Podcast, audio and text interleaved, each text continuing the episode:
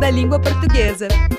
A língua oficial da Tailândia é o tailandês, mas naquele país da Ásia há uma região em que é possível ouvir palavras e frases em português. Trata-se da cidade de Malaca, no sul do país, onde cerca de duas mil pessoas falam a língua portuguesa, também chamada de Papia Cristang, pelos malaquenses, expressão que significa língua cristã. Isso acontece porque entre 1511 e 1641 os portugueses dominaram a região. Ao longo daquele período, Malaca foi um importante ponto de ligação entre as feitorias e fortalezas portuguesas localizadas na China. Os portugueses foram expulsos pelos holandeses na primeira metade do século 17. Por isso, não estranha se ouvir alguém falando bom dia ao caminhar por Malaca, que é considerada patrimônio da humanidade pela Unesco. Para mais informações, acesse museudalinguaportuguesa.org.br. Apoio CBN.